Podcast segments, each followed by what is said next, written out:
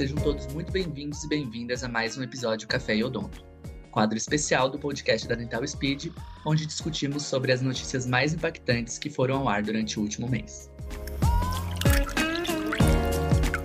Eu sou o João Pedro, faço parte da equipe de conteúdos da Dental Speed e hoje eu trouxe uma convidada super especial para conversar comigo sobre o que aconteceu em fevereiro no mundo da odontologia. Ela é cirurgiã dentista, professora universitária e creator da Dental Speed, Natália Galvão. Olá, pessoal. Oi, João. É um prazer estar aqui para conversar com você sobre as últimas notícias e fazer parte desse novo quadro, né, nesse novo episódio Café e Odonto. Muito obrigado por topar participar desse episódio, doutora. Seja muito bem-vinda. Eu gostaria de iniciar aqui o episódio perguntando como a doutora tá e como que foi o mês de fevereiro para você. Bom, João, acho que início de ano é sempre bastante corrido para todo mundo, mas para mim, que lido com a graduação, então é o período que a gente está retornando às atividades, é um período cheio de, de, de metas e com essa, esse retorno também pós-pandemia, trouxe para a gente muitas mudanças, muitas novidades, então eu acho que foi um mês. É, fevereiro já é corrido, e com tudo isso foi um mês ainda mais corrido. Uhum. Bom, que tenhamos um ótimo início de ano. Com certeza. É, doutora, durante o mês de fevereiro, a gente, a gente teve diversos acontecimentos é, que impactaram, de certa forma, né, a vida do cirurgião dentista. E hoje eu trouxe alguns que se destacaram. É, eu posso entrar na nossa primeira pauta? Claro. Vamos lá. É, no, em 13 de fevereiro desse ano, foi ao ar no programa Fantástico da Rede Globo uma matéria sobre toxina pirata. A doutora chegou a ver essa matéria? Sim, acompanhei até e depois alunos me questionaram a respeito, eu fui dar uma lida a respeito da toxina que foi falada, então estou um pouquinho por dentro do que foi falado ali. Certo. Eu vou dar uma breve explicação para o nosso público. Uhum. Ótimo. Todos os nossos ouvintes possam estar por dentro do que foi abordado na matéria. É, a matéria se trata de uma denúncia anônima a uma clínica de procedimentos estéticos em Porto Alegre. A cirurgiã responsável pelo local estaria aplicando em clientes uma suposta toxina botulínica que era proibida no Brasil. A denúncia foi atendida pela Polícia e Vigilância Sanitária do Rio Grande do Sul, que prenderam a profissional em flagrante. No frasco do produto foi encontrada a informação de que ele seria fabricado em Israel, mas uma investigação apurou que essa informação é falsa e a origem do produto ainda é um mistério. De acordo com a matéria, aspas, em dezembro do ano passado, o dono de uma clínica de procedimentos estéticos em São Paulo fez um alerta na internet contra a Israderm e disse que pacientes desavisados são atraídos pelo preço mais baixo que o de toxinas devidamente registradas e aprovadas. Um cirurgião plástico de Foz do Iguaçu, no Paraná, afirma que tratou de pacientes que disseram ter usado o produto e tiveram infecções. Ele alerta que viu necroses e perdas de, do nariz e outras áreas da face devido a esse tipo de complicação. Fecha aspas. Já se sabe também que no Paraguai a venda do produto é liberada. Repórter fez imagens da venda do produto no país com uma câmera escondida. As vendedoras disseram que, man que mandaram os frascos via correio para o Brasil. Bom, doutora, você chegou a ver essa matéria, você já me disse. É, Sim e porque de fato essa matéria se tornou uma ela tomou uma proporção muito grande dentro e fora do universo da odontologia, inclusive. É, se você jogar o nome do, no, do produto no Google, como você disse que deu uma pesquisada, a gente acha diversas matérias falando de forma negativa sobre o produto e alertando né, sobre o uso desse, de, desse, desse produto em pacientes que já gerou diversas complicações. É, o que, que, a doutora acha sobre esse produto e o que, que a doutora tem ouvido dentro do, do universo da odontologia, dentro da faculdade, de alunos que relataram para você? Então, João, eu acho que é uma notícia que, que é bastante preocupante, que tem toda essa, essa repercussão, porque a toxina botulínica tem sido muito utilizada, né, tanto na área é, da harmonização orofacial quanto na área da dermatologia, assim como tem outras funções, mas do ponto de vista estético, funcional, ela é muito utilizada na dermatologia e na, na, na ROF, né? E é, o que os pacientes têm uma dificuldade de entender é que o preço da toxina ele é um preço alto e muitas vezes isso não está ligado só ao atendimento do profissional, né? A sessão, a aplicação, e sim ao preço do produto. Então a gente tem sempre uma busca por aplicações mais baratas, por profissionais que cobrem um valor abaixo.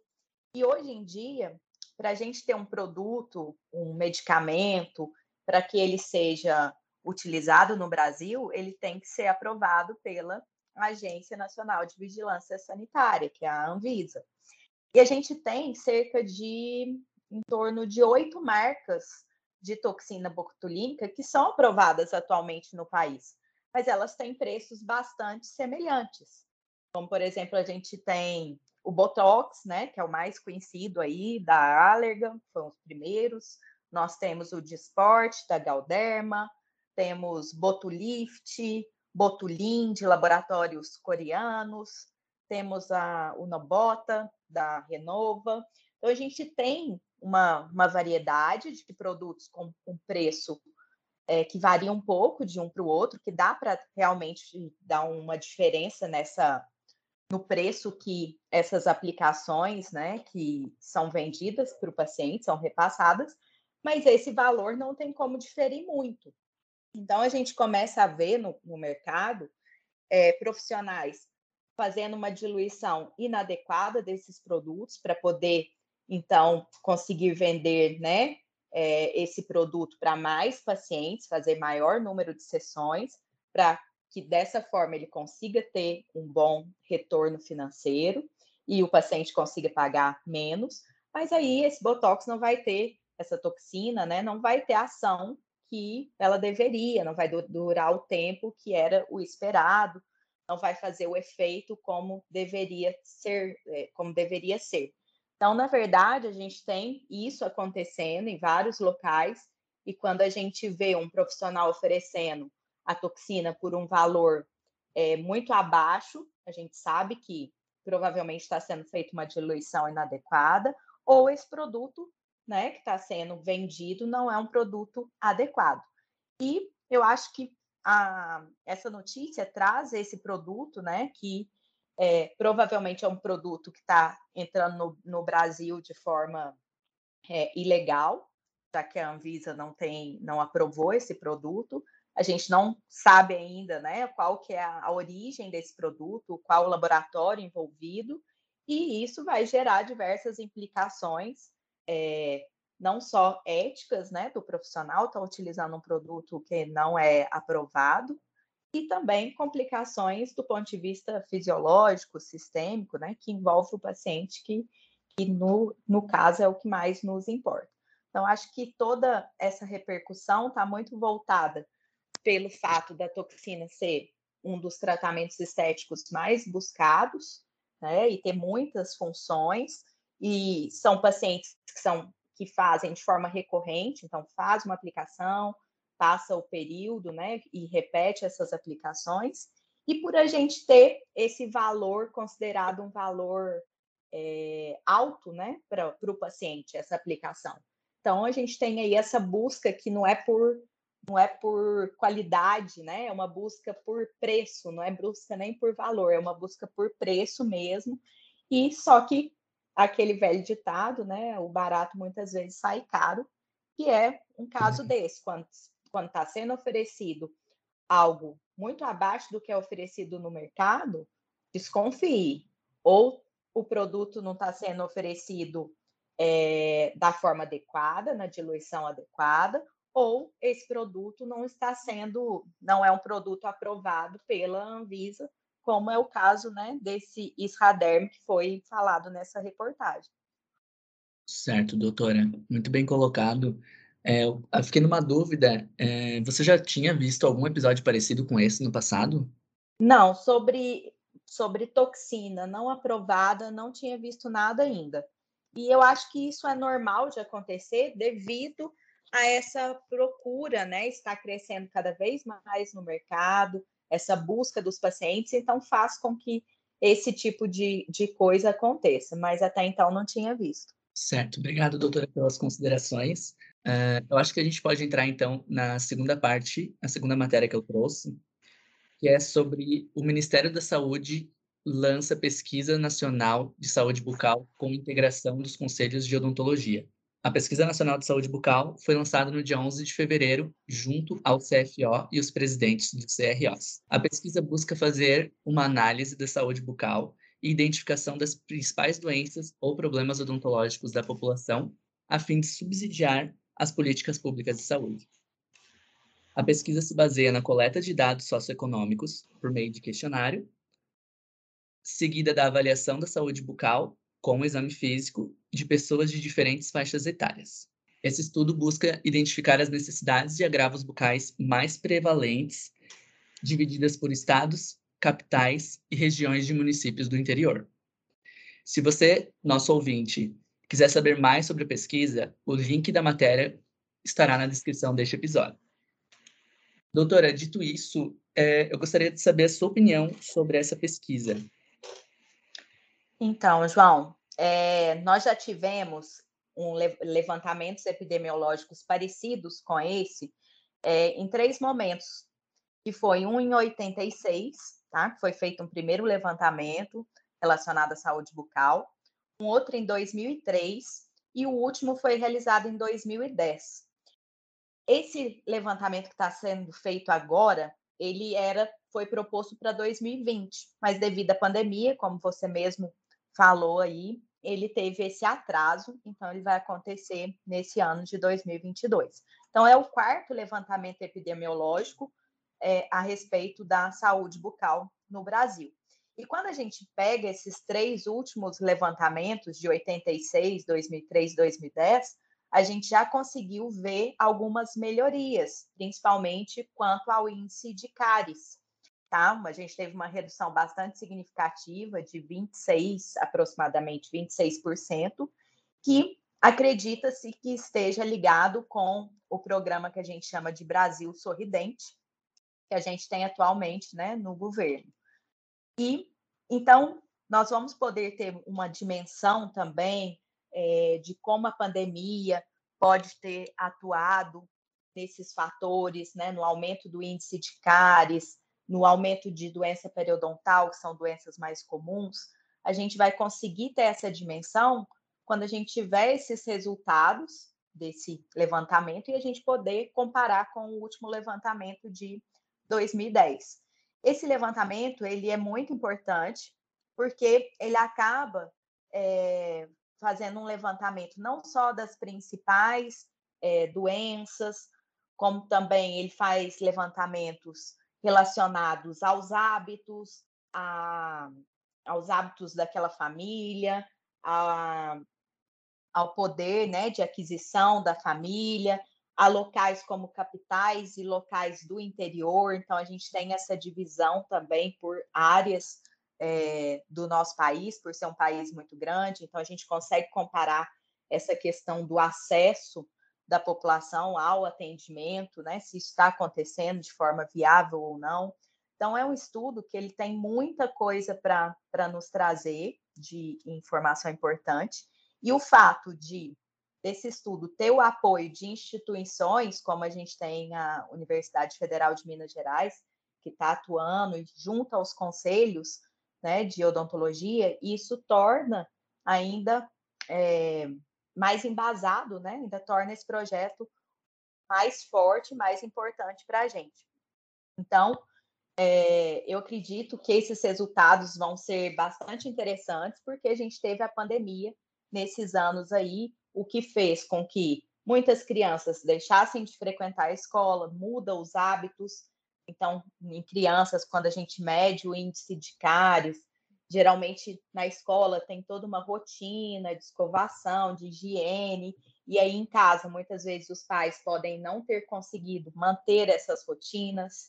A gente teve uma mudança muito brusca na, nos hábitos alimentares. Então, a gente já consegue ver que nesse período de pandemia as pessoas tiveram um aumento de peso, então, uma, uma perspectiva maior de alimentos açucarados, de, de alto teor calórico, que a gente sabe que também é um fator que vai influenciar o índice de cáries. Então, todos esses pontos eu acho que vão, vão aparecer nesses resultados que, que vão ser obtidos através desse projeto. E, além disso, né, a gente consegue enxergar com esse, com esse estudo, a gente consegue identificar as doenças, onde estão as necessidades, a necessidade em relação às condições não só é, curativas, como nas, nas condições preventivas, na parte né, de prótese, de traumatismo. Então, a gente consegue fazer um aspecto de forma geral, e com esses dados, o governo tem em mãos, né? Ele pode direcionar melhor o projeto, que é o Brasil Sorridente, a Política Nacional de Saúde Bucal, para como se diz, é, direcionar melhor essas ações, esse conjunto de ações, para aquele, aqueles aspectos que realmente estão necessitando nesse caso, porque de 2010 para cá a gente vai ter uma diferença bastante gritante, ainda mais considerando a pandemia. Então, acho que é um estudo bem interessante, tem muita coisa importante para trazer para a gente e que, do ponto de vista da saúde bucal no Brasil, isso é essencial para a gente ver o que, que precisa melhorar, apesar de parecer que cárie não é mais uma, uma doença comum, com toda a orientação né, que nós temos hoje no país, mas nós ainda temos um grande número de cárie, um, um índice alto, um índice alto de doença periodontal, um índice alto de pacientes desdentados e também de falta de acesso. Então, acho que, que isso tudo traz os dados para nos mostrar e nos orientar em como melhorar cada ponto desses. Certo, doutora. É, a doutora já deixou mais do que claro a importância da, dessa pesquisa. A minha segunda pergunta era justamente essa.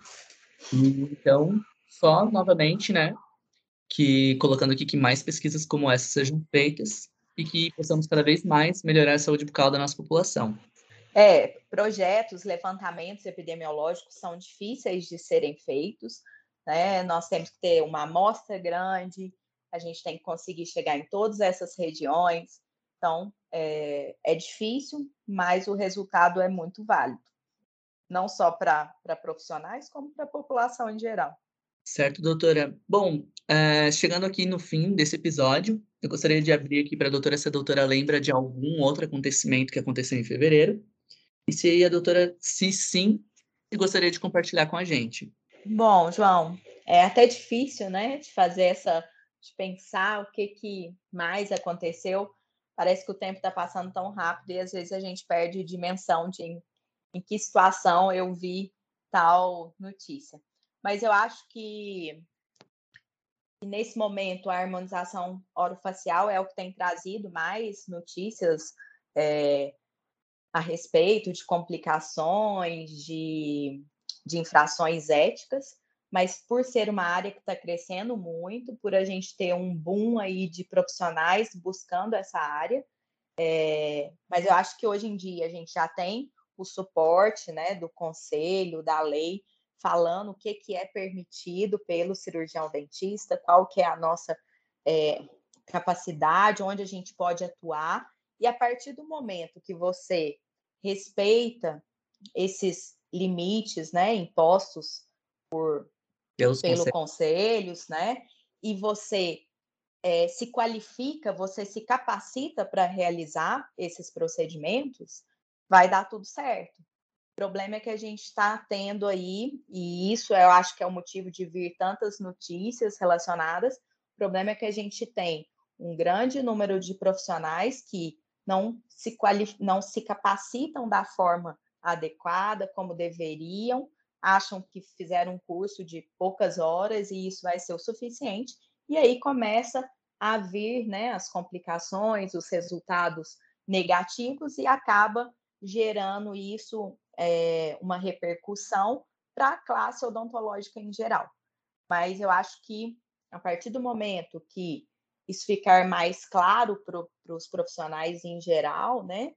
Que essa capacitação, assim como as especializações eram em torno de 24 meses ou até três anos de especialização, agora a gente tem a especialização aí na, na área da harmonização facial também, que tem a trazer muita melhoria nesse setor.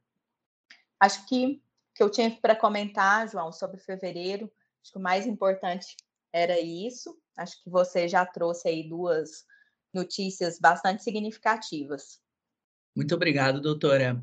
É, eu convido você, ouvinte, a ouvir o nosso primeiro episódio. acredito que a doutora é, talvez tenha ouvido falar da a matéria sobre o desembargador que autoriza os dentistas a fazerem cirurgias plásticas faciais, é, que nós tratamos no primeiro episódio, com outras convidadas.